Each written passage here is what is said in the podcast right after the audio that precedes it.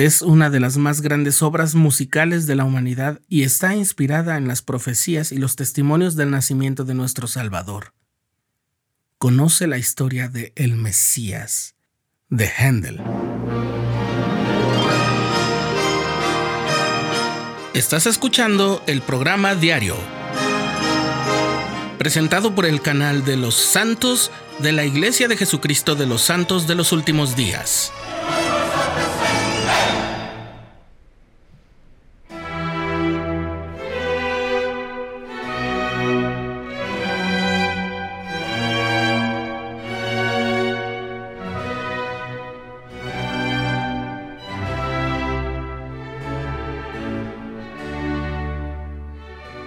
Georg Friedrich Händel nació en 1685 en Sajonia, una región que entonces pertenecía al reino de Brandenburgo-Prusia y que hoy es parte de Alemania. Considerado una de las figuras cumbre de la historia de la música, especialmente la barroca, y uno de los más influyentes compositores de la música occidental y universal, Händel parece haber nacido músico, Dominaba el violín, el órgano y el clavecín siendo muy joven. A los 20 años ya había compuesto y representado dos óperas.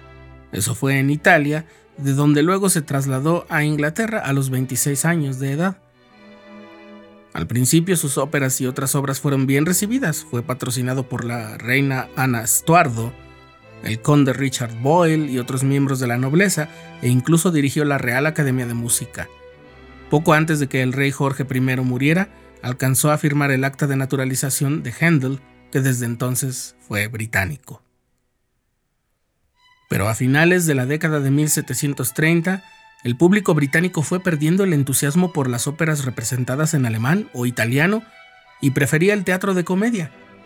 El escritor austriaco del siglo XX, Stefan Zweig, cuenta que Handel no lo pasó bien.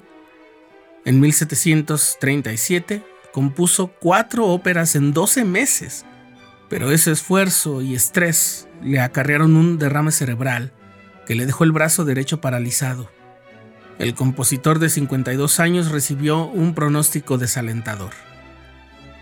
Tal vez hayamos salvado al hombre, dijo el médico, pero el músico se ha perdido para siempre. Me da la impresión de que su cerebro ha sufrido lesiones permanentes. Sin embargo, respondió asombrosamente a un tratamiento en las aguas termales en Aquisgrán, Alemania, y recobró sus fuerzas físicas. He vuelto del Hades, dijo Händel cuando tocó el órgano de una catedral. Aún así, su regreso a Londres no le dio el éxito que tenía antes. Las deudas y su frustración lo asediaban. ¿Por qué me permitió Dios resucitar solo para dejar que el prójimo me vuelva a sepultar?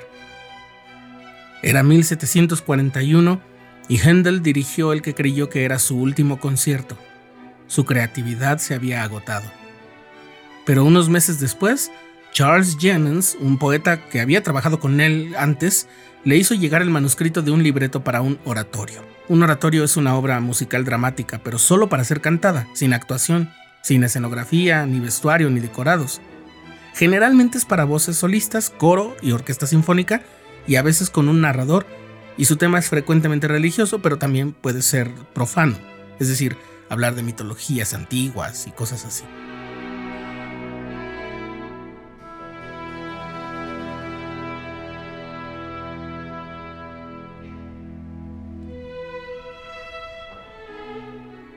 El libreto de Jennings consistía totalmente en citas de la Biblia, especialmente de Isaías que predecían el nacimiento de Jesucristo y describían su ministerio, crucifixión y resurrección.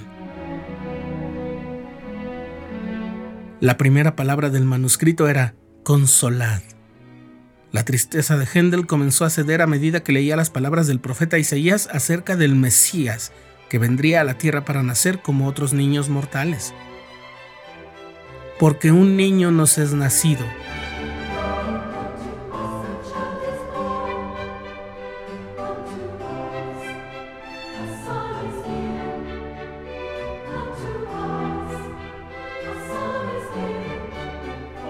En un artículo publicado en una revista de la iglesia, el elder Spencer J. Condy, quien fue miembro de los 70, describió la inspiración del aclamado músico.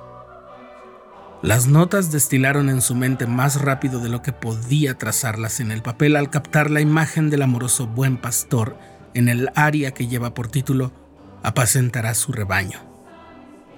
Después sintió el emotivo júbilo que se refleja en el coro de Aleluya, seguido del suave y sublime testimonio de Yo sé que mi Redentor vive. La obra llegó a su majestuosa conclusión con El Cordero es digno.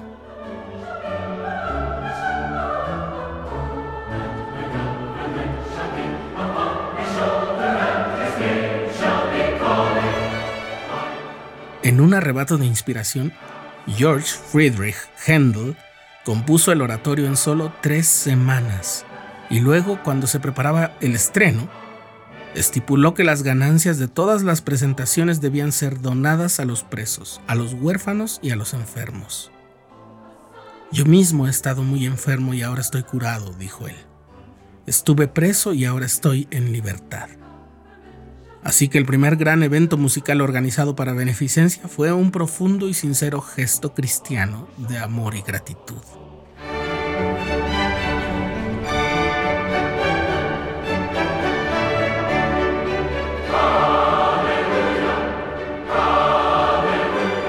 Handel ya había obtenido fama y riqueza, pero su obra más significativa fue la que usó para unir su testimonio al de los profetas y seguidores de Cristo y su divina misión. La búsqueda de la paz y de la realización las había conseguido más allá del aplauso del mundo en los oídos de su Padre Celestial, dice el Elder Condi.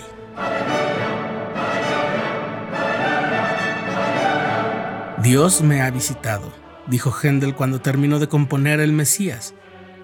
Estarán de acuerdo quienes sienten el toque del Espíritu Santo al experimentar el testimonio sobrecogedor de este oratorio, que se basa en el testimonio de los profetas de las Escrituras sobre el Salvador Jesucristo, el Hijo de Dios.